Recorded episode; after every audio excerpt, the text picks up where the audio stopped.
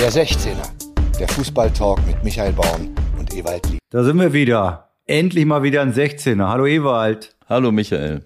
Oh, ich muss das euch erklären. Wir haben hier eine Leitung aus der Steinzeit heute. Also mit einem Versatz von ungefähr sechs Sekunden höre ich dann, was Ewald gesagt hat. Aber wir kriegen das schon über die Bühne, denke ich. Da bin ich relativ sicher, ähm, um mit euch und besser gesagt für euch die Dinge zu besprechen, die da so gelaufen sind am Wochenende. Aber natürlich äh, gucken wir auch, was ihr so äh, auf dem Herzen habt nach diesem Wochenende und sprechen dann das ein oder andere Thema an. Mir fallen einige Dinge sofort ein, die ich sofort vom Fußballfachmann Ewaldin erklärt haben möchte. Aber wir fangen natürlich mit dem großen Ding an, Ewald. Kannst du es fassen, was da in der Bundesliga passiert, an der Tabellenspitze? Bist du wieder einigermaßen bei Sinnen nach gestern Abend? Oder hast also, du es so erwartet? Also es, äh, ähm, ich will es mal so sagen, da müssen wir noch mal ganz genau hingucken. Äh, Bayern München spielt gegen Leipzig und bekommt, äh, Leipzig bekommt einen Elfmeter äh, der, das, der zum 3 zu 1 führt. Masraoui soll mit Absicht äh, Hand gespielt haben. Dennis Eitigen pfeift einen Elfmeter, den ich für fragwürdig halte, weil ich bin sowieso immer kritisch bei Hand, aber in dem Fall, er will mit dem, mit dem hohen Bein den Ball spielen und der Ball springt ihm gegen die Hand. Okay, Elfmeter. Und Dortmund profitiert von einer roten Karte in der 39. Minute von Uduokai wo wir beide uns auf jeden Fall einig sind, dass das keine nicht zwingend eine rote Karte ist, weil da waren drei Leute irgendwie in unmittelbarer Umgebung. Er war irgendwie halb links, äh, nicht in unmittelbarer Nähe vom Tor und es hätten noch für mich zwei, drei Leute eingreifen können. Äh, es gibt eine rote Karte. Also das heißt, Bayern wird leicht benachteiligt, Dortmund wird leicht bevorteilt und am Ende des Tages sieht es so aus, dass Dortmund mit zwei Punkten Vorsprung vor Bayern München ins letzte Spiel geht. Da versucht irgendeiner, die, die gewohnte Ordnung im deutschen Fußball auf den Kopf zu stellen. Was soll ich denn damit anfangen? Ich, jetzt muss ich, jetzt weiß ich nicht, was am Wochenende passiert.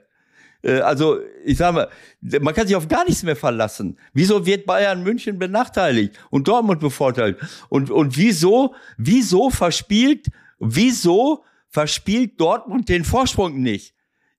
Ordentlich, so wie sie es gewohnt sind. So wie in Stuttgart. Die führen 2-0. Und, und wieso sagen sie, sie werden deutscher Meister und dann werden sie es auch noch? Ja, also ich, ich, also ich muss ehrlich sagen, ich äh, bin verwirrt und ich weiß nicht, was ich mit dem Ganzen anfangen soll. Äh, es gibt ja Bereiche im Leben, wo ich mich freue, wenn die gewohnte Ordnung auf den Kopf gestellt wird, aber doch nicht im Fußball. Ich meine, wir, wir und dementsprechend, ähm, es ist ja noch nichts passiert. Also bisher ist Dortmund noch nicht deutscher Meister. Aber äh, wenn ich die Kommentare so lese, sehe und höre, dann denke ich, meine Güte, es geht vielen Leuten so wie mir die sind alle total irritiert. Jahrelang haben sich darüber beschwert, dass Bayern München dauernd deutscher Meister wird. Und dann führen die jetzt Interviews mit Müller, Kimmich und wie sie alle heißen. Die stehen da mit einer Leichen Vitamine und dann höre ich Sätze wie den, ähm, ja, also wenn das so jetzt, also von einem Kommentator, wenn das jetzt so am Wochenende ausgeht und Dortmund nützt das, dann müssen die Bayern damit leben, den elften Meistertitel in Serie verspielt zu haben. Hör mal, dann denke ich, boah, Wahnsinn, was für ein Schicksalsschlag. Unglaublich. Naja, also. Aber hör mal, was, ich, was, was mir als erstes jetzt natürlich einfällt, nach deinem kleinen Entree, wir sind natürlich wieder die Sendung, die Dinge komplett anders sieht als alle anderen. Ne? Da mag der ein oder andere sagen, ja, die haben ja eher einen an der Waffel, ja, Lean und Born. Aber was wir hier besprechen, interessiert deutschlandweit gar keinen. So. Also unser Thema Udo Kai ist kein Thema. Okay. Schiedsrichter Welt, Welts Topnote, das wird nicht mal irgendwo thematisiert, ob man über diese rote Karte gegen Udo Kai vielleicht zumindest mal kurz sprechen könnte. Ja, außer also in Augsburg selbst, ja, gut, die, die pöbeln aber auch sowieso ja gerne immer mhm. gegen Entscheidungen, das wissen wir ja. Okay. Und sonst Null Reaktion. Die rote, Ka äh, die, die, die, die Elfmetersituation, die du angesprochen hast, also die, die Nummer hast du natürlich wieder relativ exklusiv, weil äh, darüber müssen wir ja nicht mehr diskutieren. Ne? Also das ja. ist vorbei, dass wir da noch irgendeinen Sinn drin sehen wollen, was es für Handelfmeter gibt. Das, vielleicht hat das deswegen keiner mehr so richtig auf dem Schirm, da nochmal überhaupt Zweifel zu setzen. Es gab ja Zweifel an der einen oder anderen Schiedsrichterentscheidung. Da gab es ja auch eine leichte Geschichte, die sich da in München noch abgespielt hat in den Katakomben. Ne? Ja. Da war ja ein bisschen was. Ja, Dennis Eitekin Stichwort Gräfe, Stichwort Eitekin. Ja, ich weiß nicht, wo, wo hat Herr Eitekin sich über die Kritik innerhalb äh, des Stadions aufgeregt oder oder in Nee, der Eitekin hat, hat sich darüber aufgeregt, dass ja, das ZDF ist wohl an ihn rangetreten im Stadion, um Fragen quasi im Auftrag von Gräfe zu stellen, weil Gräfe ja Experte fürs ZDF ist. Ach so war das. Und dann ist äh, Dennis äh, leicht. Daraufhin ist, hm. daraufhin ist Dennis Eitekin ein bisschen ausgerastet. Wer es nicht mitbekommen hat, ich will nicht alles zitieren, aber äh, und jetzt sitzt der Manuel Gräfe in Berlin mit seinen 180 Kilo und labert so eine Scheiße. das gefällt mir gut. Das gefällt mir. In diesem Stadion spricht kein Mensch vom Schiedsrichter zu und Eitikim. Also gut. Für den Hintergrund muss man natürlich wissen, dass diese Auseinandersetzung zwischen den noch aktiven Schiedsrichtern ja, ja. und Manuel Gräfe in seiner Zeich, seines Zeichens ZDF-Experte und auch in eigener Sache bei Twitter oft unterwegs, ähm, ich glaube, das kann man relativ neutral so sagen, das ein oder andere Mal übers Ziel hinausgeschossen ist. Das kann man so sagen. Dass Aitekin jetzt natürlich auch überreagiert hat, steht auch außer Frage. Ja, er hat sich relativ elegant aus der Situation äh, gelöst, indem er dann doch einen Tag später oder Stunden später, glaube ich, schon sich für die Wortwahl entschuldigt hat hm. und auch sein Tageshonorar gespendet hat für ein guten Zweck. Und damit ist die Sache vielleicht vorerst erledigt. Allein, ich glaube da nicht so richtig dran. Ah ja, also ich sag mal, ähm, äh, man kann ja kontroverser Meinung sein, ähm, aber man kann diese Meinung auch sozialverträglich äußern und mit Argumenten belegen. Äh, Manuel äh, war in seiner aktiven Zeit für mich ja, ich tue mich immer schwer mit diesen Superlativen.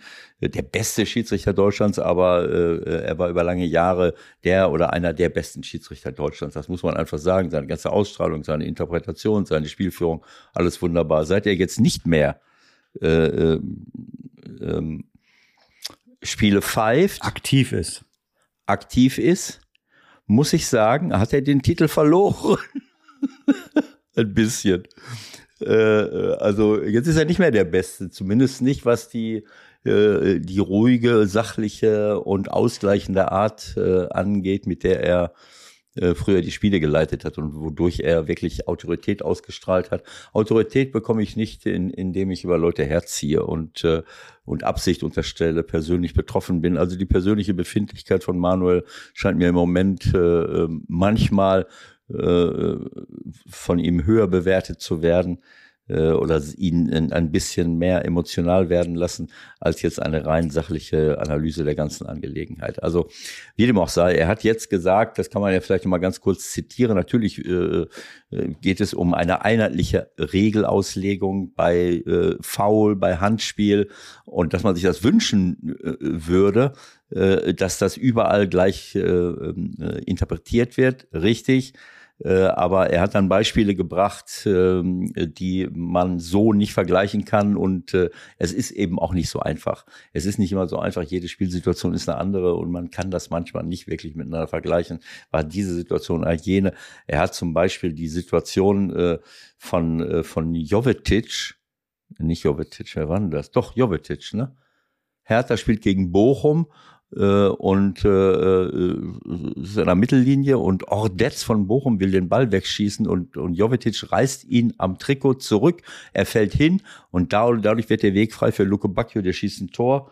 Das Tor wird aberkannt und für mich komplett zurecht. Und das hat er verglichen mit einer Situation, wo Haidara in München äh, Goretzka vor der Ausführung eines Eckballs irgendwie ein bisschen am Trikot gezupft hat. Und anschließend kommt der Konter von Bayern Mün äh, von Leipzig zum 1 zu 1.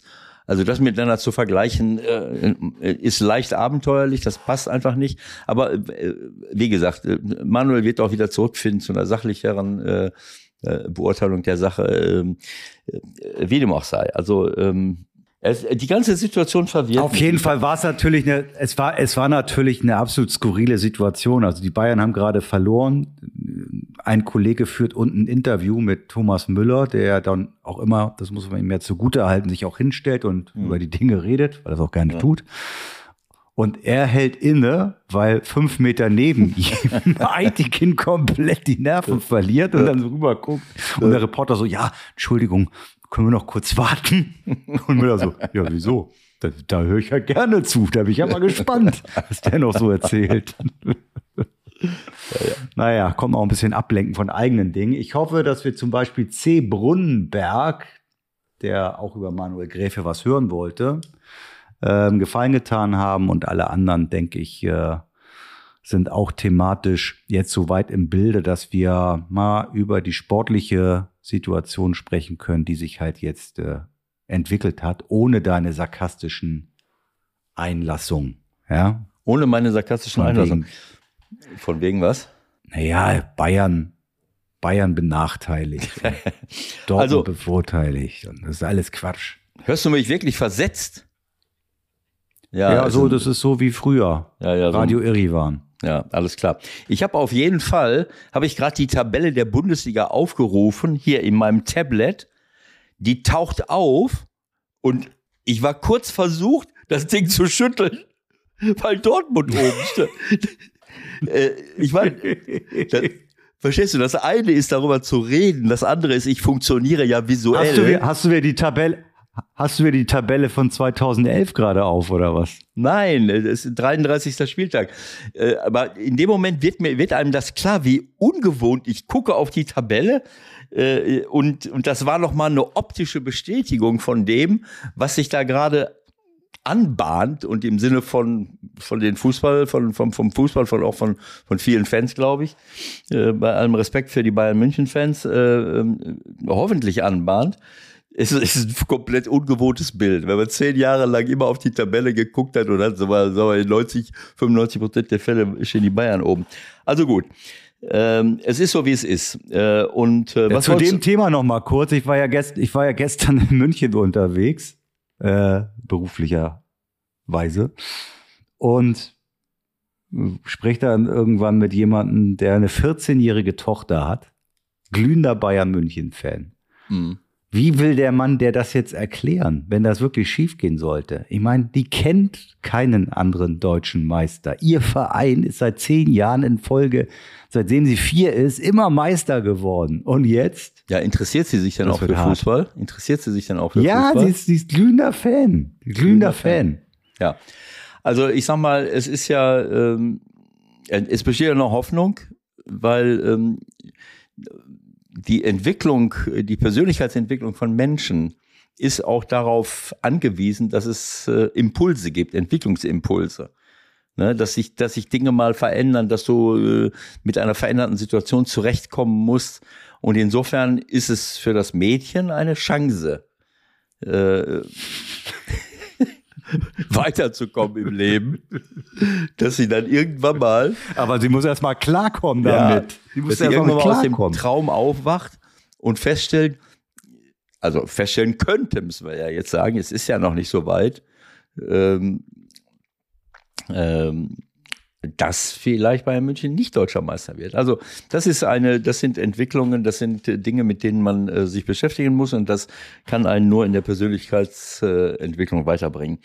Ja, aber du wolltest doch noch, was wolltest du denn noch wissen? Also wir haben äh, äh, ja Dortmund, äh, Dortmund. Also lass uns erstmal mit Bayern anfangen. Lass uns mit Bayern anfangen. Das ist die Frage. Da gibt es einige Dinge, die ich gerne auch nochmal aus Trainersicht von dir erklärt haben möchte. Ja, weil es wird dann immer hinterher so ein bisschen weggewischt wo es doch um elementare Dinge geht.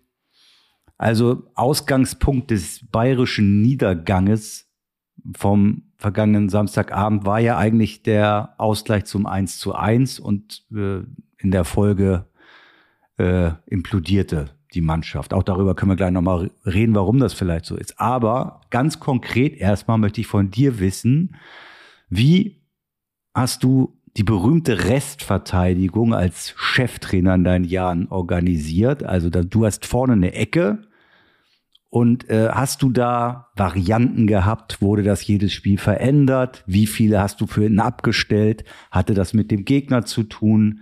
Wie ist da die Vorgehensweise gewesen? Also in der Regel äh, habe ich, äh, so wie viele andere Trainer auch immer darauf geachtet, dass man erstmal natürlich seine eigene Ordnung hat, aber ich sag mal, das Risiko einzugehen, irgendjemanden vom Gegner am, äh, an der Mittellinie stehen zu lassen und zu sagen, komm, wir gehen mit alle zehn Leuten nach vorne, einer schießt die Ecke, fünf, sechs Mann gehen rein und wir bauen alle um den 16er herum auf, sodass wir den Ball gewinnen.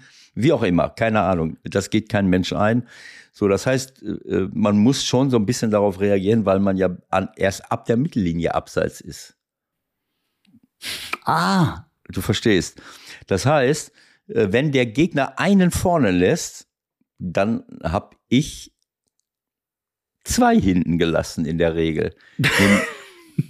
Wenn der Gegner zwei hinten gelassen, vorne gelassen hat, das gibt's ja auch, einer ganz rechts, einer ganz links, so etwas. Manche haben sogar versucht, drei Leute vorne zu lassen, einer rechts, einer links, einer in der Mitte. Dann könnte es lustig werden, weil dann, dann können sie ja nur noch in der Mann, in der, in der Raumdeckung operieren. Und äh, ja, also da gibt's so einige taktische Spielchen, mit denen ich auch in, im Laufe der, der Zeit, der Jahre konfrontiert war. Aber es macht schon irgendwie Sinn zu sagen, ich habe dann enge äh, ja, eine enge Deckung und habe immer noch einen freien Mann. Aber wenn zum Beispiel einer an der Mittellinie steht, dann haben wir das immer so gemacht, dass einer davor steht und einer dahinter. Weil ähm, es ist ja oft so, dass sich ein Konter dadurch entwickelt, äh, dass ein vorgeschobener Spieler den Ball bekommt, ihn sichert und, und dadurch Leute nachrücken können. Äh, Steilklatsch meinst du? Meinst ja, zum Beispiel. Ja, ja ich, ich, möchte diese, ich möchte diese lächerliche Be Bezeichnung, diese lächerliche. Äh, das tut Trainer, mir, Fußballreporter, Deutsch. Ja, das, das tut mir leid. Also, ähm, das ist nicht Steilklatsch. So ein Schwachsinn. Steil, ein Steil, wenn ich steil spiele, dann spiele ich jemanden in die Tiefe. Wenn ich jemanden nur in den Fuß anspiele, dann ist das nicht steil. Ich spiele nicht steil. In meiner Welt heißt das, einer steht auf rechts außen und ich stecke den innen durch, sodass der steil in den Raum laufen kann. Aber gut, heutzutage ist jeder, äh, jeder Ball, mit dem man irgendwo im Mittelfeld irgendwelche Leute überspielt, äh, keine Ahnung, wie, wie nennt sich das jetzt? Das ist schon überspielte Spieler, äh, was wahrscheinlich dann auch schon wieder die, die Quote der Expected Goals erhöht. Dieser ganze. Nee, nee, das nicht. Also die, die Packing Stats. Ja, okay, dann besser, eben die Packing. Ja. Dann, dann eben die, die, die sprich, sprich Deutsch mit mir und nicht dieses, dieses Premier League Gelaber. Ich mach, ich mach das nicht. also, weg. Also wie dem auch sei, ähm, äh, sollen wir das früher, also ich habe das früher oft gemacht, einer davor, einer dahinter, so dass der Ball, der vielleicht aus dem 16er rausfliegt, äh, von dem vorgeschobeneren Spieler eher erreicht werden kann, als von dem, äh, der am weitesten vom Gegner vorne ist. Denn wenn der den Ball hat, dann kann er ihn klatschen lassen, dann kann er ihn sichern und dann können Leute nachrücken. Und das war auch jetzt das Problem bei, bei Bayern München äh, RB. Ich glaube, Joao Cancelo steht hinten an der Mittellinie so, so weit weg muss er ja gar nicht stehen, ähm, weil keiner vorne geblieben ist von denen. Äh, und die beiden äh, vorgeschobensten Leute von Leipzig stehen am 16er. Und fünf Meter außerhalb vom 16er stehen Musiala und Coman. Jetzt kann man sich natürlich streiten. Klar, man möchte, die Abwehrspieler sind immer kopfballstark, dann hast du in, in der Regel äh, Kimmich, der defensive Mittelfeldspieler, und äh, es gibt ja nur den bei Bayern, okay, Goretzka noch, ähm, war Goretzka noch drin, ich weiß es nicht. Ähm, ähm, Kimmich schießt die Ecke. So, dann könnte man Goretzka noch da hinstellen, jemand, der vielleicht mal einen Zweikampf an der Mitte da gewinnt. Man setzt immer mehr auf schnelle Leute. Auch Adeyemi ist dann oft hinten bei Dortmund. Also man setzt auf schnelle Leute, geht aber auch das Risiko ein, dass die jetzt, sagen wir mal, nicht so klar im Kopf sind, was Abwehrverhalten angeht. Und wenn ich sehe, wie wie Musiala und Coman den Ball verlieren gegen, gegen RB. Äh, äh, Musiala hätte die Möglichkeit gehabt, den Ball zu löschen, wie man so schön sagt, weg in die Karibik und danach nochmal und wer fällt dann auch noch um? Ist das Coman, der noch hinfällt und Musiala fällt hin?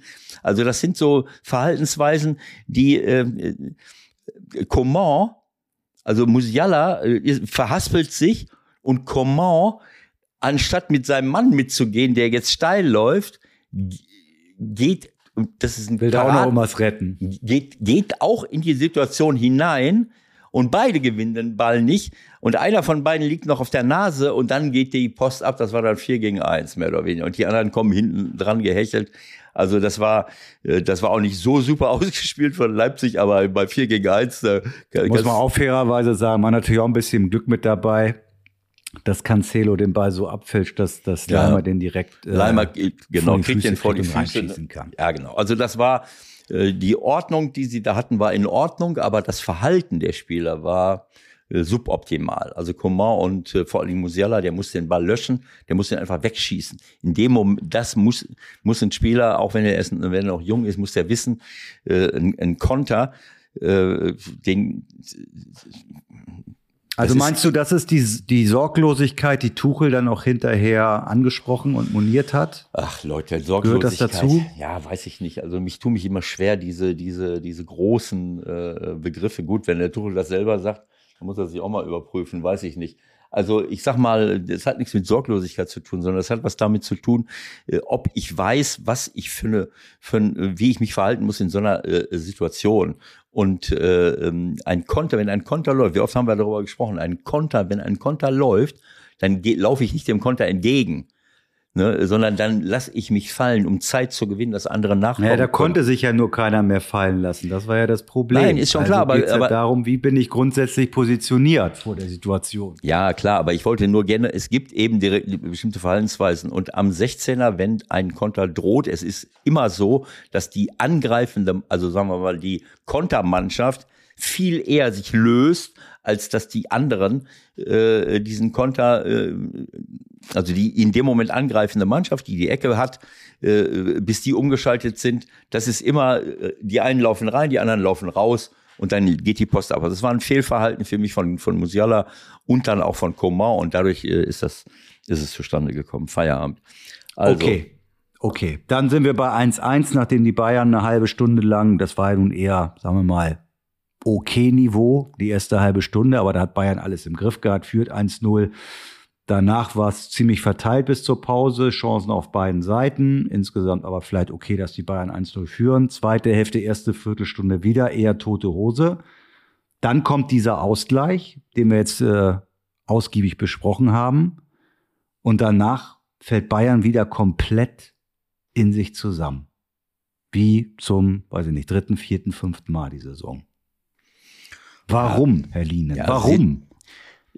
was verstehst du unter komplett in sich zusammenfallen?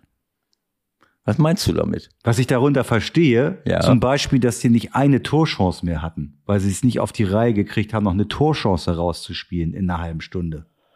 Äh, weiß ich jetzt nicht so ganz. Also am Ende hatten sie schon noch ein, zwei Riesenchancen. Ähm, Was? Ja, habe ich gerade gesehen in der Zusammenfassung. Ähm, also ich sag so, jetzt mal. Aber nicht weiter so. Haben die ein anderes Spiel übertragen oder? ja, das habe ich gemacht, die Zusammenfassung. also, ja, dann war es vielleicht nicht, dann war es vielleicht nicht nach dem 3-1, sondern vorher. Also ich will jetzt mal folgendes. Äh, es ist oft so, das weißt du auch, Michael, dass Journalisten oder Zuschauer Spiele oft nach dem Ergebnis bewerten und nicht nur danach, was. Ja, aber darum geht's jetzt ja gerade nicht. Ja, Moment, Moment. Also ich sag mal, nicht vergessen, Leipzig hat zwei Elfmeter-Tore bekommen. Es ist jetzt nicht so, dass sie da eine Riesenchance nach der anderen hatten und Bayern abgeschossen hätten. Die Bayern äh, standen dann in der zweiten Halbzeit unter Druck. Das muss man sagen. Klar, Leipzig hat. Und äh, sie haben nicht einen Zweikampf gefühlt mehr gewonnen.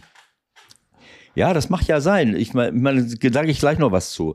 Ich möchte nur an Folgendes erinnern. Ich sage jetzt Mantra-mäßig seit Monaten, dass mir diese, diese irrsinnige Kritik an Bayern München äh, äh, völlig überzogen erscheint, weil man eben außer Acht lässt, dass sie eben nicht mehr den besten Torwart der Welt hinten dran haben, dass sie auch nicht mehr den besten Torjäger der Welt hinten äh, vorne drin stehen haben, mit, also jedenfalls jetzt die ganze Zeit, äh, ohne an Benzema zu denken. Also Torwart, sorry, Torwart war überhaupt kein Thema am Wochenende. Null. Ja, am, am Wochenende nicht, das, aber wie kam, oft, was machbar war, hat, ja, aber hat, was, hat Sommer gehabt. Wie oft hat So. Neuer Bayern München in Situationen gerettet, wo kaum ein anderer Torwart der Welt das gemacht hätte. So, Sommer ist ein überragender, ein toller Torwart, aber ihm fehlen ein paar Zentimeter. Er ist mit dem Fuß Weltklasse, aber das, was Neuer machen kann, kann Sommer in der Form nicht. Das, das muss man einfach so sagen. Und das ist schon eine, eine Qualitätsverlust, wenn so, ein- so ein Torwart nicht mehr da ist. Lewandowski,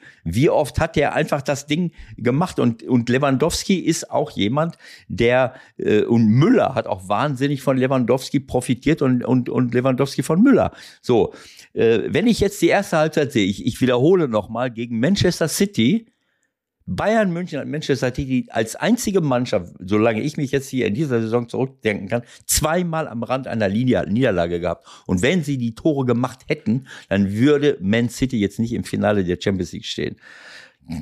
Jetzt gegen Leipzig, Joao Cancelo, der mir super gefällt, spielt einen Weltklasse-Pass in der ersten Halbzeit auf Musiala. Ich weiß nicht, warum Musiala, der alleine vom Torwart steht, den Ball in einem Kontakt abklatschen lassen will auf Müller, der dann äh, einen Meter vom Torwart steht und den nicht reinkriegt. Den kann Musiala selber machen. Danach haben wir Wahrscheinlich, weil Musiala momentan einfach null Selbstvertrauen hat. Ja, Woran mach- auch immer das Ja, liegen mag. ja, Den mach- ist ja nicht wiederzuerkennen in der Rückrunde. Ja, macht ja sein. Der ist ja auch erst äh, 17.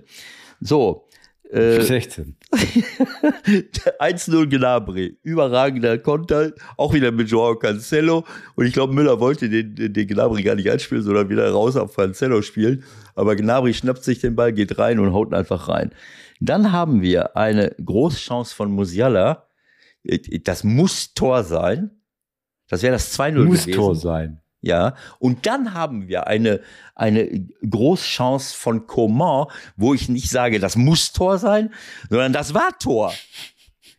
Das war wieder eine Flanke, eine Links, das war eine Linksflanke, das war eine Linksflanke von Cancelo, eine Weltklasse Linksflanke. Und Coman in dem Moment, der hat den Ball ins Tor geköpft und in letzter Sekunde muss einer das Tor weggezogen haben einfach nach links gezogen, sodass er rechts am Pfosten vorbeigeht. Also nur mal dran Ja, denken. gut, du hast, du hast ein paar Argumente, ein paar Punkte hast du. Du hast Also recht. das sind hätte drei- auch 2-0 stehen können. Das sind dreitausendprozentige Chancen. Ein Tor gemacht und dreitausendprozentige vergeben. Wenn es da 2-3-0 steht, und das hat Bayern München, solange, seit sie eben nicht mehr Lewandowski und auch nicht mehr Schuppomoting haben, nicht mehr hingekriegt. Sie spielen und spielen und spielen. Früher haben sie die, die Spiele eingetütet und waren auf dem richtigen Weg und konnten dann kontern. Jetzt schießen sie immer nur ein Tor, dann kriegen sie einen rein und dann, wie du so schön sagst, brechen sie zusammen. Nein, es ist einfach in dieser Saison zu oft passiert, dass sie es nicht geschafft haben, eine spielerische Überlegenheit die, oder die Torchancen, die sie gehabt haben, auch in Tore umzumünzen. Und dann ist es eben so im Fußball. Wenn du sie vorne nicht schießt, kriegst du sie hinten rein. So, und das mit, da möchte ich nur Sag mal mal, dran wirst du denken. jetzt von Bayern bezahlt oder was? Nein, los? nein, ich will das. Ich, Stehst ich du jetzt bei ärgere- Bayern auf der ich Payroll? ärgere mich nur über diese Art und Weise der Interpretation, weil alle sich freuen. Weißt du, so früher ärgern sich alle darüber, dass Bayern immer deutscher Meister wird. Und wenn Ba- Bayern nicht deutscher Meister wird, vielleicht, dann, dann schlägt man auf sie ein, sie brechen zusammen. Ich kann nichts von Zusammenbrechen erkennen. Es ist eben so, wie es ist. Es also fehlt. das sind nicht nur meine Worte, Ewald. Ne? Das sind nicht nur meine Worte. Nein, nein, nein, das Das ja war nicht nur mein Eindruck, sondern ich meine, selbst der Vorstandsvorsitzende des FC Bayern, ist das eigentlich seine richtige Bezeichnung? Oliver Kahn? Ist der Vorstandsvorsitzende? es ist, äh, Ja, ja. er ist äh, Also noch. Es Präsid- gibt noch keine neuen Meldungen. Präsident, Nee, von, Präsident vom, vom ganzen Land. Da unten Bayern oder so. Ich habe keine Ahnung. Also auf jeden Fall hat der selbst, selbst, selbst Herr Kahn, der ja nun schwer gezeichnet auf der Pressetribüne saß, hätte ich fast gesagt, auf der Ehrentribüne natürlich. Ja, Ehrentribüne. Jetzt, ja, das ist eine riesengro das ist eine riesengroße, ja, Michael, ich, ich, ich will dir doch nicht so nahe treten. Ich sage nur generell, dass man, ich versuche Spiele zu analysieren und mich nicht von Emotionen leiten lassen und dann, und dann solche, sie, das ist für mich keine seriöse, äh, Analyse eines Spiels, wenn irgendjemand sagt, Bayern München bricht zusammen. Das ist eine Interpretation und sonst gar nichts. Das ist, da kann ich nichts mit anfangen. Zusammenbrechen bedeutet äh, was anderes. Also wie dem auch sei. Ähm, lassen wir uns mal. Fakt äh, ist, nach dem 1-1 haben sie trotzdem nichts mehr auf die Reihe gekriegt. Das ja, bleibt ja, stehen. Ja, macht ja sein. Aber sie hätten schon 3-0 führen müssen zu dem Zeitpunkt. Und dann hätte ja, hätte, hätte, hätte. Jetzt kommen Ja. wir nicht mit hätte. Ja, aber dann hätte Leip, dann wäre wär Leipzig nach Hause gefahren mit einer, mit einer saftigen Niederlage äh, und die Ordnung im deutschen Fußball wäre erstmal wieder hergestellt gewesen.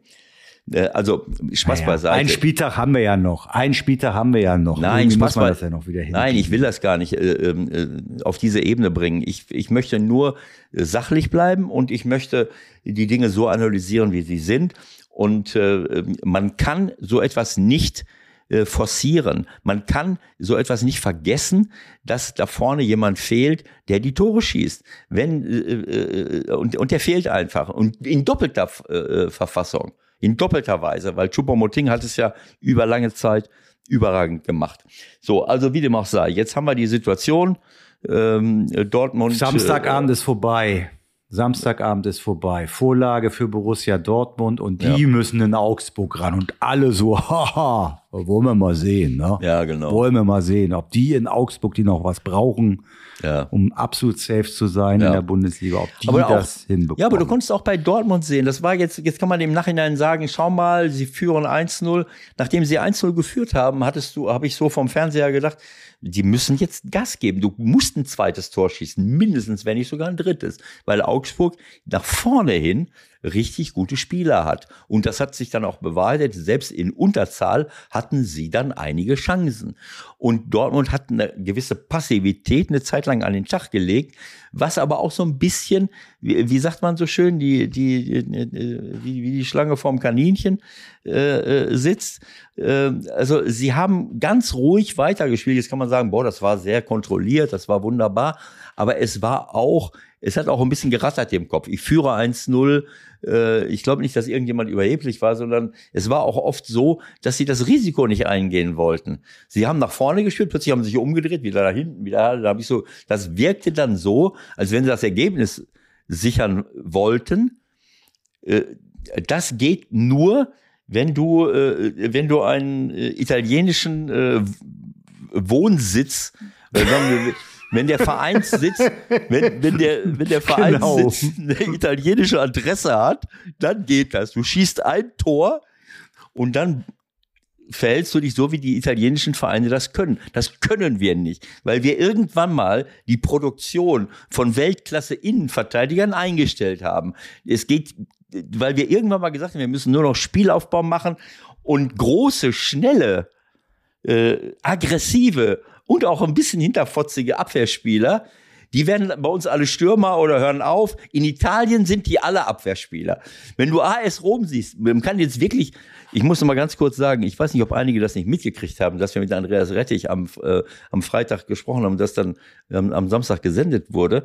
Da habe ich schon mal einen Tobsuchtsanfall über die italienischen Mannschaften und AS Rom gekriegt. Bei mir in der Community haben Leute geschrieben, ich soll doch mal was zu AS Rom sagen. Also Leute, hört euch jeden Ja, Podcast das haben an. wir, das haben, das haben wir ausführlichst gemacht. Solltet ihr diese Folge noch nicht gehört haben mit Andreas Rettich, kann ich sie euch wirklich nur ans Herz legen, denn da kann man ein paar Dinge erfahren, die es noch nirgendwo zu lesen gab. Und ich bin ein bisschen irritiert, äh, dass es da noch keine Reaktion gab Ja. im ein oder anderen Medium, aber Ja. vielleicht hatten einige auch schon frei, keine Ahnung. Also da gab es wirklich auch neue Sachen zu erfahren. Und im, äh, im Vorfeld unseres Gesprächs mit Andreas Rettich haben wir, glaube ich, äh, ja, recht trefflich über das gesprochen, was Rom Ja. in Leverkusen so veranstaltet hat. Genau so ist das. Und Das ist äh, jetzt gerade nicht mehr unser Thema. Nein, unser nein, Thema ist jetzt Borussia Dortmund. Ja, aber lass mich diesen Satz noch sagen. Äh, Dortmund wirkte so, als wenn sie das Spiel über die Runden schaukeln würden, wollten. Aber ich, ich habe, äh, meine Interpretation ist eher, dass sie, dass sie wie die Schlange vorm Kaninchen saßen und ein bisschen Respekt vor dieser Situation hatten, weil sie ja nicht zum ersten Mal eine Führung verspielt haben. Selbst in Überzahl vor ein paar Wochen noch gegen Stuttgart, was wir eben so ein bisschen slapstickartig, was ich eben so ein bisschen slapstickartig am, am, am äh, Beginn des Podcasts äh, äh, gesagt habe, dass man sich auf gar nichts mehr verlassen kann. Äh, so, und, äh, und, und die italienischen Vereine können das. Und ich, zu Rom sage ich nur noch einen Satz. Rom ist weit davon entfernt, eine Weltklasse-Mannschaft zu sein oder auch nur eine richtig, richtig gute Mannschaft. Das ist keine internationale Spitzenmannschaft. Nein, also absolut, absolut nicht. Und was sie gegen Leverkusen gemacht haben, das war ehrenrührig und ist unwürdig für eine Profimannschaft. Und was Mourinho gesagt hat und auch äh, offensichtlich seiner Mannschaft mitgegeben hat, ist auch unwürdig für einen Profitrainer. Tut mir leid, habe ich null Respekt vor. Ähm, aber was sie können, und da, dabei rede ich jetzt nicht von diesem, von diesem völlig unfairen Zeitverlieren, sich hinschmeißen, äh, diese ganzen Betrügereien. Das aller, allerletzte, das ist widerwärtig gewesen. Davon rede ich nicht. Ich rede davon, dass sie in der Lage sind, und das könnten wir hier auch, dass sie in der Lage sind, da hinten eine Abwehr hinzustellen von Leuten, die jede Mannschaft bremsen kann weil sie mitlaufen können, weil sie doppeln, weil sie ein gutes Stellungsspiel haben, weil sie sich damit beschäftigen. Die trainieren zwei Stunden. Bei uns, wenn du eine, wenn du eine halbe Stunde länger eine Videositzung machst, kriegen alle Nervenzusammenbruch. Wenn die zu lange am Platz stehen, dann stehen deine Kollegen da draußen, was ist denn das für eine Scheiße? Ja, klar, der muss nach Hause, der muss, äh, äh, keine Ahnung, der muss nur einkaufen gehen. Der muss nur einkaufen gehen oder, oder muss irgendeine Scheiße in irgendeinem Kaufhaus kaufen. Ich weiß es nicht.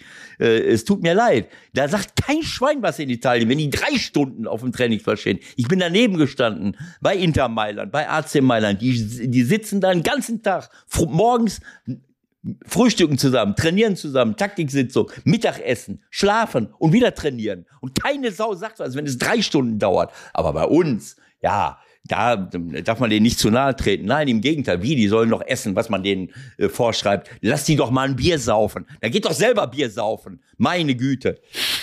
Also. Was ist denn los heute? Was ist denn nur, los, Ewald? Ich, ich, will nur sagen. Ruhig, ruhig. Dass, dass man in der Lage ist, wenn man das wirklich will und sich damit beschäftigt, dann kann man jede Mannschaft der Welt bremsen, sofern man eben auch den einen oder anderen aufstellt, der auch über eine gewisse Schnelligkeit verfügt, über ein gewisses Antizipationsverhalten, über Zweikampfverhalten, ohne jemanden gleich in die Steinzeit äh, zu, äh, äh zu treten und über ein taktisches treten. Verhalten treten und über das richtige taktische Verhalten. Bleibe ich auf den Beinen äh, oder mache ich irgendwelche Alibi-Grätschen, laufe ich mit und dopple ich. Rom, wenn irgendwo einer von Leverkusen außen den Ball gekriegt hat, abgesehen davon, dass, dass sie ja gar nicht mal mit, richtig mit Außenstürmern gespielt haben, was für mich auch, naja, oft nicht nachzuvollziehen ist, weil ich das lieber habe. Kommt ein Außenverteidiger und vorne habe ich noch einen Außenstürmer. Da waren immer zwei Mann von Rom. Einer, den du vorausspielen musst. Und wenn du den ausgespielt hättest, dann steht der zweite da. Ich erinnere an Bayern München gegen Inter Mailand. War das nicht das Endspiel? Um die Champions League seinerzeit mit, mit Mourinho? Mit Mourinho, ja klar. Mit Mourinho. Genau das Gleiche. Wenn draußen Robben oder Ribéry den Ball gekriegt hat, dann hatte der seinen Abwehrspieler da stehen, der schon mit fletschenden Zähnen auf ihn gewartet hat und direkt dahinter war, war irgendeiner aus irgendeinem, aus irgendeinem äh, Nerdspiel mit, mit, was weiß ich, bis an die Zähne bewaffnet, um um zu sagen, ja, spiel den mal aus, dann komme ich aber gleich. also, ich will jetzt nicht, ich, ich will jetzt nicht dem, einem, einem, einem derartig langweiligen ähm, äh, Abwehrspiel generell das Wort reden. Ich will nur sagen, dass es Situationen gibt, wo es wirklich, wo ich mir, mich freuen würde, weil es ist auch eine Qualität von Mannschaften, wo ich mich freuen würde, wenn eine Mannschaft in der Lage wäre, eine andere einfach nur zu bremsen. Denn es gibt Situationen, wo man einem über, total überlegenen Gegner entgegensteht. Da kann ich nicht mitspielen, äh, sondern da muss ich mal gucken, wie ich es hinkriege. Das kriegen wir aber nicht hin. Äh, wie gesagt, unsere Ausbildung von Abwehrspielern hat gelitten im Laufe der Jahre. Wer, wer macht es überhaupt noch und wer will es? Und dann haben wir genug äh, gute Abwehrspieler. Äh, tut mir leid. Also das, das ist das, was ich, äh, was ich, äh, ähm, was ich feststellen muss. Und wie sind wir jetzt drauf gekommen? Über Dortmund oder was war das? Nach diesem kleinen Exkurs äh, in die Verteidigungskünste des italienischen Fußballs wollen wir zurückkehren zu Borussia Dortmund und den am Ende doch souveränen Auftritt und herausheben müssen wir da natürlich Sebastian Aller. Ne? Genau so. Jetzt was hat der bitte für eine Geschichte gehabt? Ja, genau so. Jetzt weiß ich wieder, wo, genau so. Jetzt weiß ich wieder, wo ich war. Das sah so aus, als wenn Dortmund und so weiter. Aber als sie dann das zweite gemacht haben, äh, dann, dann lief es wieder. Und das ist eben so. Die Psychologie spielt im Fußball eine große Rolle. Äh, und, äh, ähm, und so haben sie es dann, äh, dann hingekriegt, auch souverän. Äh, und äh, ja, das sind eben so Geschichten. Äh, und die Geschichte einer Saison, äh, nimm, nimm mal FC St. Pauli, wenn die nicht den Afolayan im Winter geholt hätten, der, ähm, ja, das ist auch noch ein Thema, was da in Kiel abgelaufen ist. Da könnte ich mir auch noch äh, köstlich drüber aufregen. Ähm, und den Metz als Innenverteidiger, zwei Leute, die die Mannschaft richtig besser und richtig stärker gemacht haben. So ist es jetzt bei Dortmund auch gewesen mit Riasson, Riasson äh, und äh, Aller. Aller war ja. Das ist ja genau, das ist ja genau der Punkt, den du vorhin bei den Bayern angesprochen so, hast. Ne? Ich meine, genau abgesehen so. davon, dass es natürlich eine eine traumhafte, wunderschöne Geschichte ist, die sich da entwickelt hat. Äh, nach der ja. Krebserkrankung von Aller. Ja, der kommt zurück, der braucht eine gewisse Zeit, aber dann macht er neun Tore in der Rückrunde. Ja, so. so. Ohne Aller wäre Dortmund nicht ansatzweise in dieser Lage, in dieser Situation. Und Aller ist noch weit davon entfernt, sein Top-Niveau erreicht zu haben.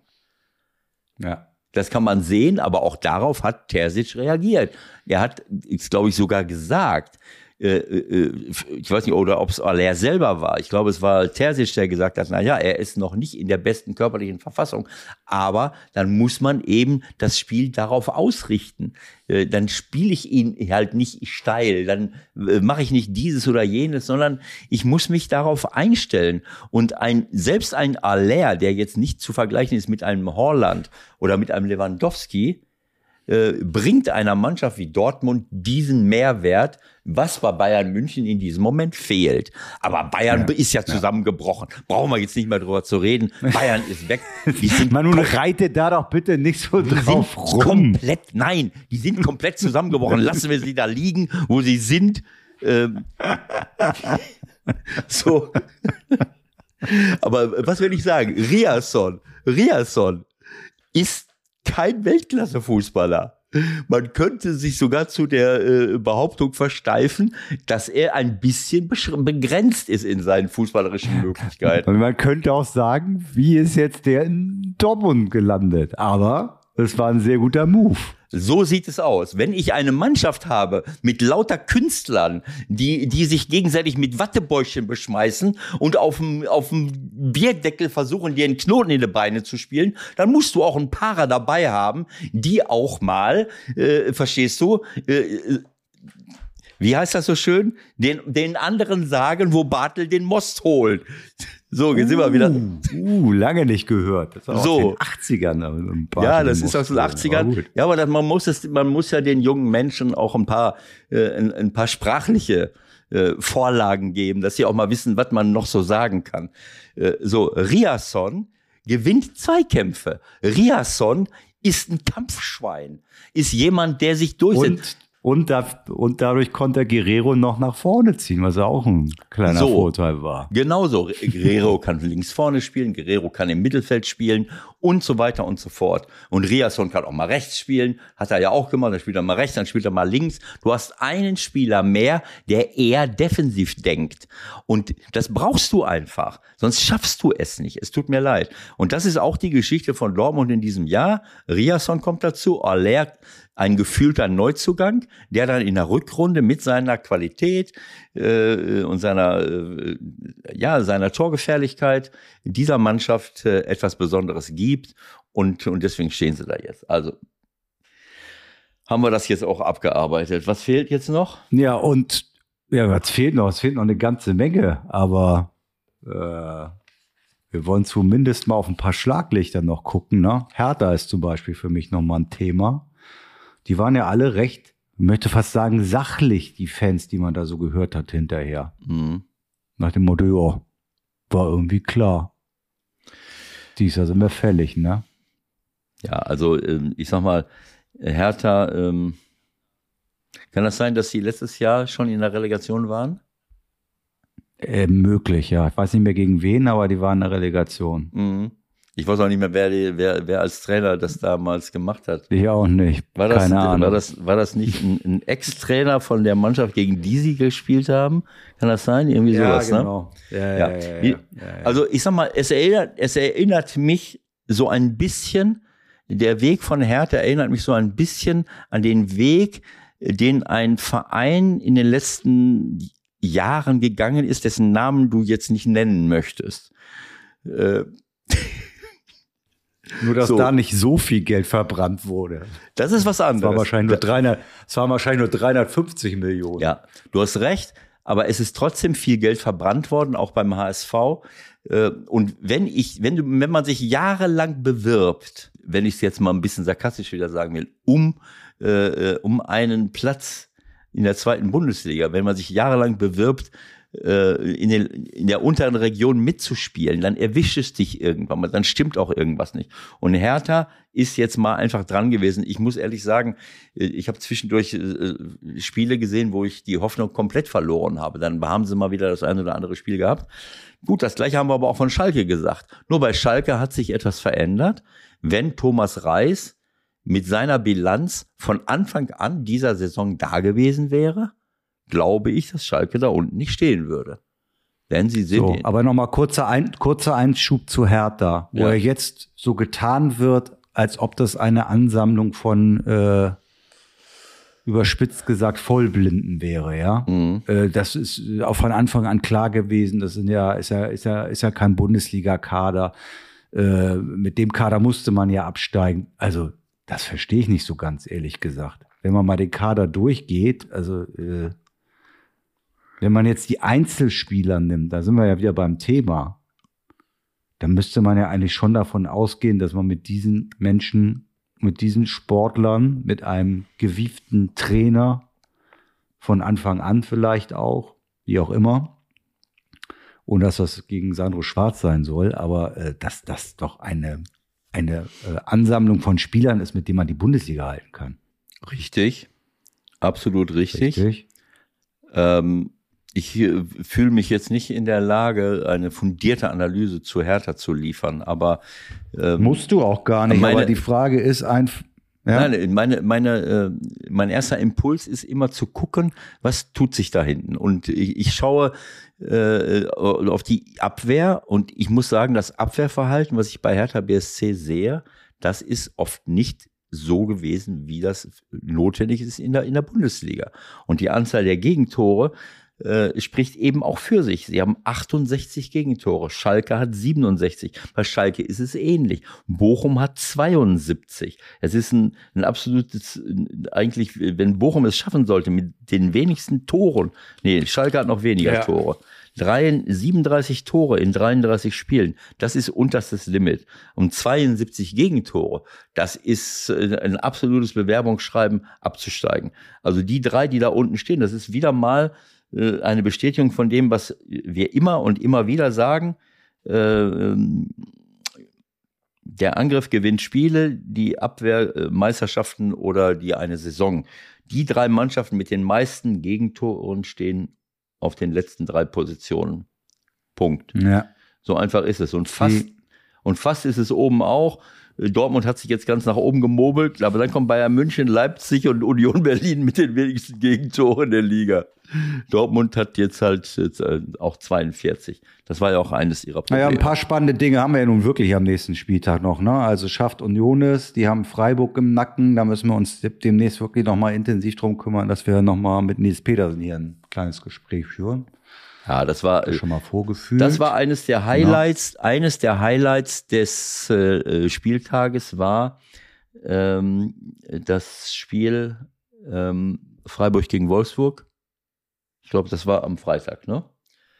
Das, genau. muss, ich, das muss ich sagen. Also ähm, überragende äh, Vorstellung von Freiburg mit Riesenchancen, einer ganzen Reihe von, von tollen Chancen. Äh, aber die Tore sind dann erst gefallen, nachdem Christian äh, Streich Petersen, Günther und Kübler eingewechselt hat. In der 70. Minute, 40 Sekunden später schießt Günther das 1-0, abgefälschtes Tor. Fünf Minuten später schießt Petersen äh, einen Abstauber nach einem wunderbaren Rein Reingabe von Scholley. Und nochmal fünf Minuten später schießt Petersen äh, das 3 0 mit einem traumhaften Kopfball nach Flanke von Kübler, den aber unser Freund Dankert äh, wegnimmt nach äh, Anraten seines VARs offensichtlich, Video Assistant Referees. Und da muss ich sagen, das ist für mich komplett albern.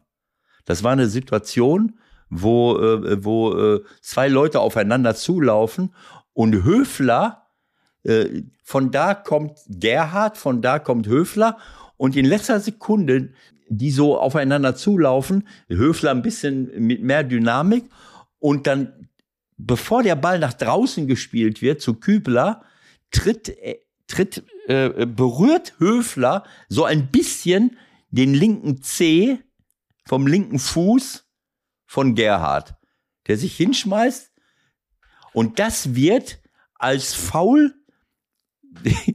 herangenommen, um dieses wunderschöne Tor von Petersen, das letzte Tor seiner Karriere in der Bundesliga wegzunehmen, wo alle in Tränen ausgebrochen sind. Christian Streich hat geweint, der Spieler hat geweint, die ja, Zuschauer. meine Güte, du machst nicht so hoch. Die haben ja trotzdem 2-0 gewonnen und Petersen hat trotzdem Tor geschossen und wahrscheinlich hätte man es einfach laufen lassen sollen. Du hast ja es hätte, pass mal auf, es hätte auch anders sein können. Es hätte auch 0-0 stehen können. Oder glaubst du, dass, Hat's dass, Bastian, dass Bastian Dankert das Tor äh, äh, nur deswegen aberkannt hat, weil es schon 2-0 stand.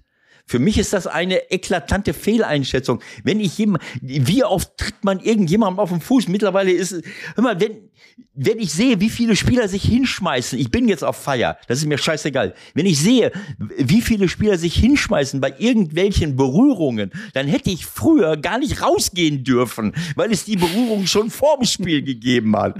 Ich wäre gar nicht erst auf den Platz gegangen. Und spätestens nach fünf Minuten hätte ich meine Mama anrufen müssen.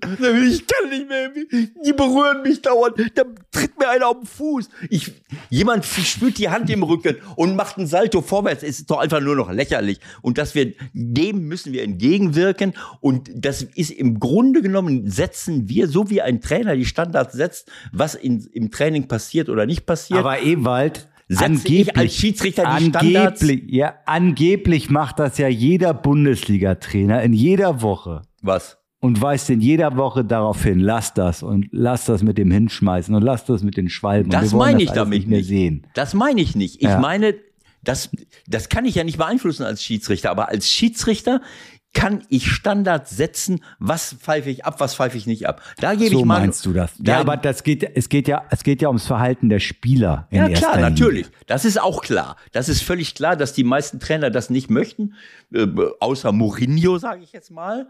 Ich glaube nicht, dass, der, dass wir den mitzählen dürfen äh, in der Aufzählung.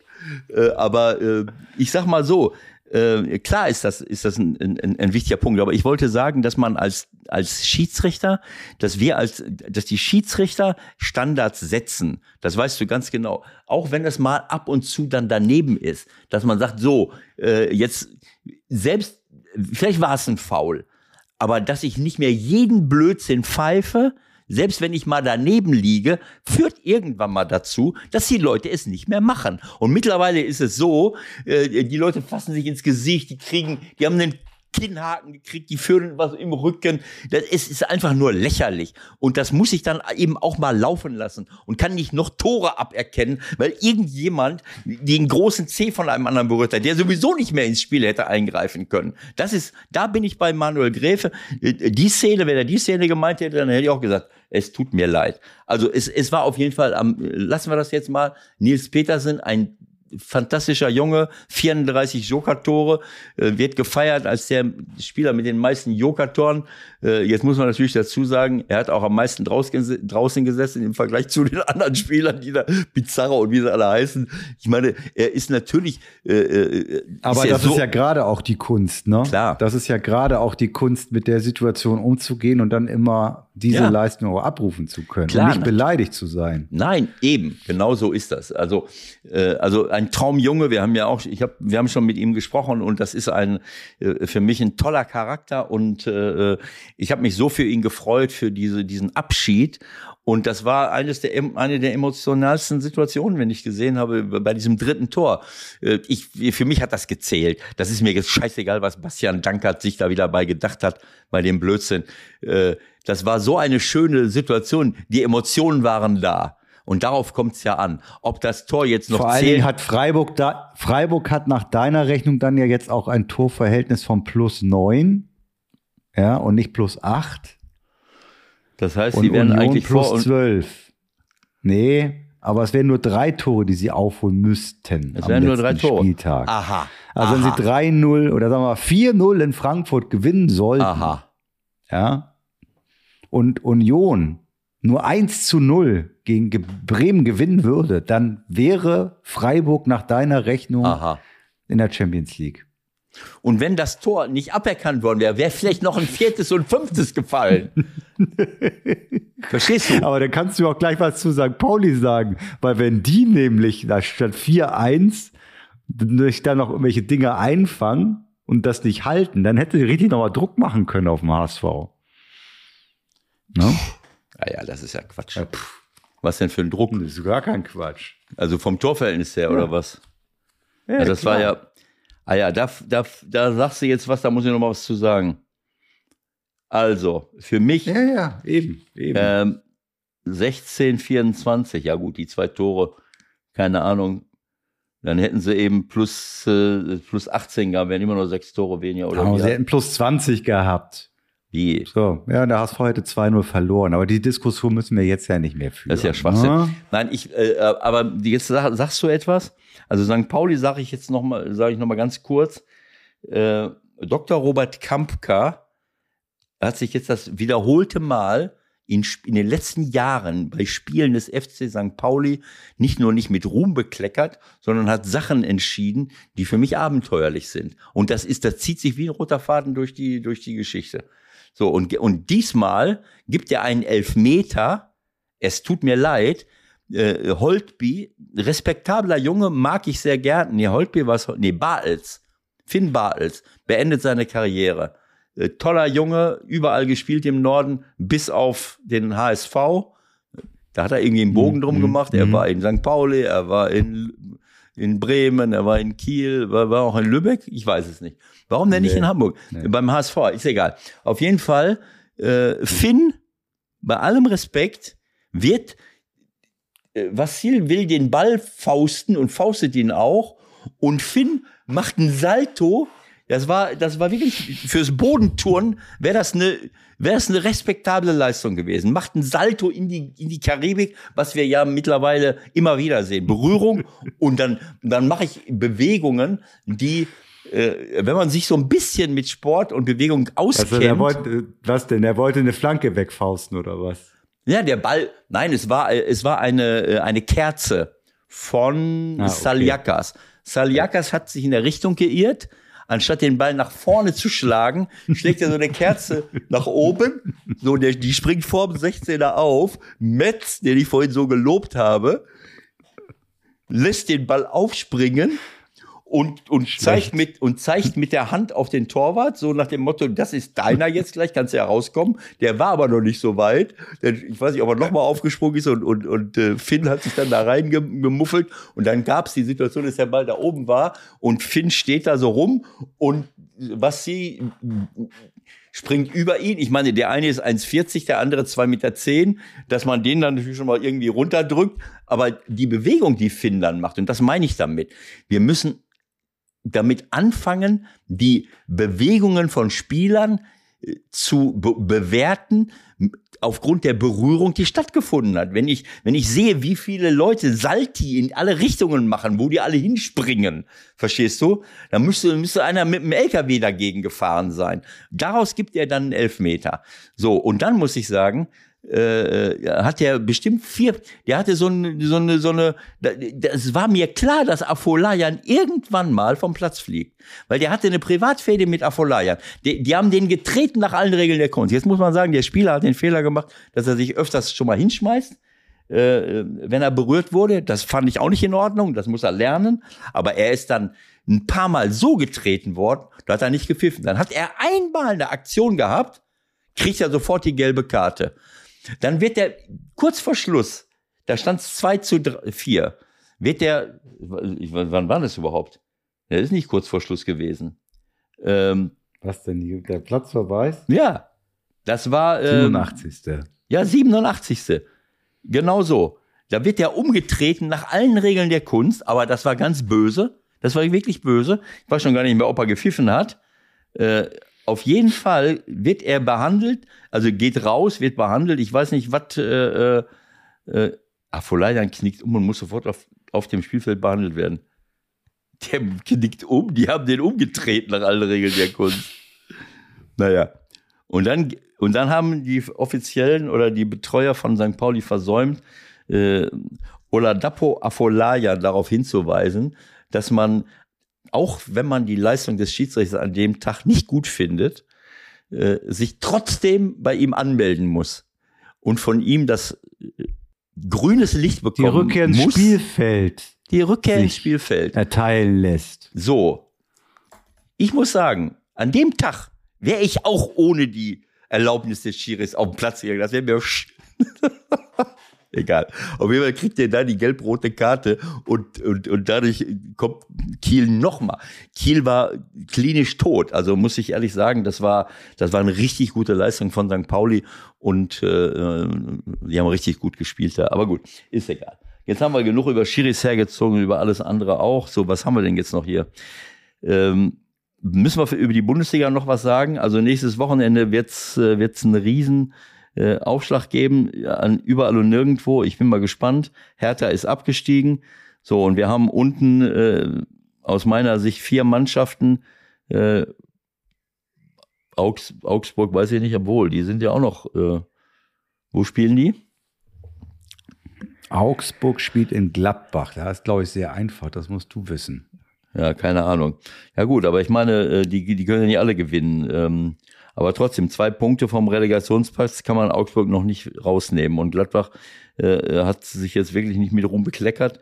Aber die werden natürlich versuchen, äh, am letzten Spieltag zu Hause noch irgendwas zu reißen. Also Schalke, Bochum, Stuttgart, Augsburg. Äh, wobei Schalke die, natürlich die schlechtesten Karten hat, äh, erstmal. Aber ja, ist, es, die Vorhersagen bringen eigentlich alles nichts, weil selbst Schalke kann auf einmal in Leipzig, die durch sind mit der Champions League, die keinen Druck mehr haben. Das kann in beide Richtungen gehen, sowas, ja. oder? Also ich meine, das kann irgendwie ein 6-0 für Leipzig ja, geben, aber vielleicht gibt es auch ein 1-2, who knows? Deswegen freuen wir uns doch auf das nächste Wochenende, auf den letzten Spieltag in der Bundesliga und dann natürlich auch auf den letzten Spieltag in der zweiten Liga. Ja. Wo wir dann wissen, wer definitiv als Zweiter aufsteigt, wer in die Relegation geht, oben und unten. Ne? So sieht es nämlich aus. So, jetzt habe ich umgeschaltet. Jetzt habe ich umgeschaltet auf den letzten Spieltag Bundesliga. Und, und ich sage jetzt ja. nochmal etwas zur Bundesliga und zur zweiten Liga. Für mich nicht nachzuvollziehen. Ich wiederhole das, nicht nachzuvollziehen, dass wir am den vorletzten Spieltag wieder zerfleddert haben, anstatt ihn so, wie wir es seit Jahrzehnten machen. Äh, Ach, Ewald, hallo. Wird doch mal wach, bitte. Die wollen doch alle ein Steak essen, die Profis. Die Berater wollen auch ein Steak essen. So. Michael, hör Oder auch auf. mal zwei. Und Bleib auch mal ein dem goldenes. Und, und, und, und pflichte mir jetzt bei, sonst, sonst gehen wir im Streit auseinander. Ein, der 33. Spieltag ist ein Spieltag, wo Entscheidungen fallen, immer fallen und fallen können, logischerweise. Und wir, sind ja auch Entscheidungen gefallen. Ja. So. Und das ist Ja. ein absolutes Unding, dass eine Mannschaft am Freitag spielt, vier Mannschaften, keine Ahnung, um 15.30 Uhr, eine um 17.30 Uhr und am Sonntag nochmal drei. Und zwar auch in Sei drei doch froh, dass du noch vier Spiele, sei doch froh, dass du noch vier Spiele parallel hast am Samstagnachmittag um halb vier. Warte doch erst mal, was bei der nächsten Rechtevergabe passiert. Ey, Born, geh mir nicht auf die Senkel jetzt hier. Ja, aber es ist doch leider so. Ich meine, da, da müssen wir halt, da müssen wir, müssen wir das Du Rad zurückdrehen. Willst du mir jetzt sagen, dass die, dass die Höhe der Rechtevergabe, die, die, der, der Wert der TV-Rechte irgendetwas damit zu tun hat, dass dieser eine 33. Nein, dieser eine Nein, 33. das hat damit natürlich gar nichts zu tun. Das hat damit nichts zu tun. Warum? Natürlich, nur darum geht's. Äh, um diesen einen Spieltag, dass wir da äh, äh, alle durcheinander spielen. Ist ein, das ist ein Unding. Auch es ist, das gibt natürlich insgesamt mehr Erlöse. So ist doch ganz einfach. das mag ja sein, aber es ist mehr Sport. Anstoßzeiten, mehr Erlöse. Nein, es ist sportlich gesehen ein, ein, Unding, weil äh, nimm mal jetzt, äh, da kannst du die erste Liga nehmen, da kannst du die zweite, da kannst du die zweite Liga nehmen. Es können auf diese Art und Weise kann irgendjemand abgestiegen sein oder äh, oder schon die Champions League oder oder oder irgendetwas äh, Relegation Aufstieg erreicht haben und es spielt ein ein anderer spielt gegen jemanden, der dann keine Chance mehr hat. Der, der vielleicht am grünen Tisch drin geblieben ist, der keine Chance mehr auf den Aufstieg hat, der keine Chance mehr auf Champions League hat. Und das verändert eine, äh, das verändert Spiele. In dem Moment äh, habe ich eingegriffen in den sportlichen Ablauf und deswegen bin ich absolut davor, wieder dahin zurückzukehren, dass der 33. Spieltag so wie der 34. auch gleichzeitig stattfinden muss. Sonst kann es zu Ewald, äh, alle Verwerfungen kommen. Fußballfans sind deiner Meinung. Alle Fußballfans sind Danke. deiner Meinung. Danke. Schreib an die DFL, ja, und äh, schreib auch in diesem Brief bitte, dass du auch die entstehenden Kosten ab der Saison 25, 26 dann tragen wirst. Ist kein Problem. Die entstehenden Kosten. Die Mindereinnahmen, die, die, die nimmst du in. Das ist- Scheiße, das ist jetzt, Klacks. rechnet es nämlich. Jetzt rechnet es nämlich und ich kann jetzt die Gartenabfälle, die Gartenabfälle nicht mehr in den Big Pack tun. Scheiße. Nur weil du mich so lange Ich jetzt muss hier auch- genervt. Ich muss, ich muss auch einkaufen und was weiß ich nicht, mit dem Hund gehen. Lass mich jetzt mal in Ruhe. So, Wochenende. Ach nee, die Woche fängt ja gerade erst an. so Hatten eine wir schon mal Scheiße. darüber gesprochen, dass Darmstadt aufgestiegen ist? Herzlichen Nein, Glückwunsch. Glückwunsch bitte, Glückwunsch bitte. Herzlichen Glückwunsch. Wieso haben wir Äh, eigentlich mit Thorsten Lieberknecht noch nie gesprochen? ja, den, den werden wir uns schon schnappen. Und äh, ähm, na, Heidenheim könnte der zweite sichere Aufsteiger sein. Oder aber eine, äh, ein Verein, dessen Namen du jetzt nicht äh, unbedingt nennen willst. Ähm, so, Gucken alle wir mal, anderen ne? sind raus. Gucken wir mal, was nächste Woche ist.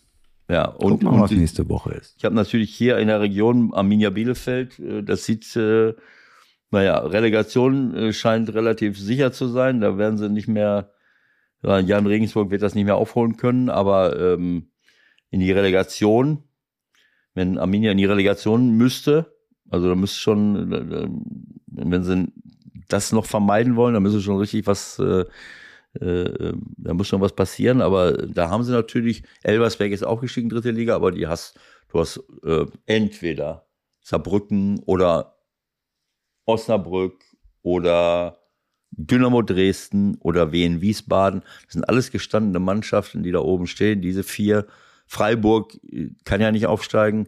Also diese ersten sechs sind, sind klar da oben positioniert und das wird schon, äh, wird schon interessant. Ähm, Tja. Das wieder gucken wir uns so nächste Woche an. Wieder mal so ein Beispiel, Absteiger, Absteiger aus der zweiten Liga finden sich ein Jahr später plötzlich, äh, so wie Gräuter führt, in unteren Regionen wieder, weil sie eben äh, viele, viele Spieler verlieren. Tja, wollen wir mal schauen, ob Armin das hinkriegt. Ich wünsche es ihnen natürlich so. Haben wir es jetzt? Bis dahin, Leute. Jetzt haben wir es. Geh mal schön die Gartenabfälle wegbringen. Ja, jetzt ist vorbei. Es ne? ist Wolkenbruch. Jetzt sind sie Nein. nass. Ey, scheißegal, mach mal. Also, tschüss Leute, bis bald. Alles Gute Leute, tschüss.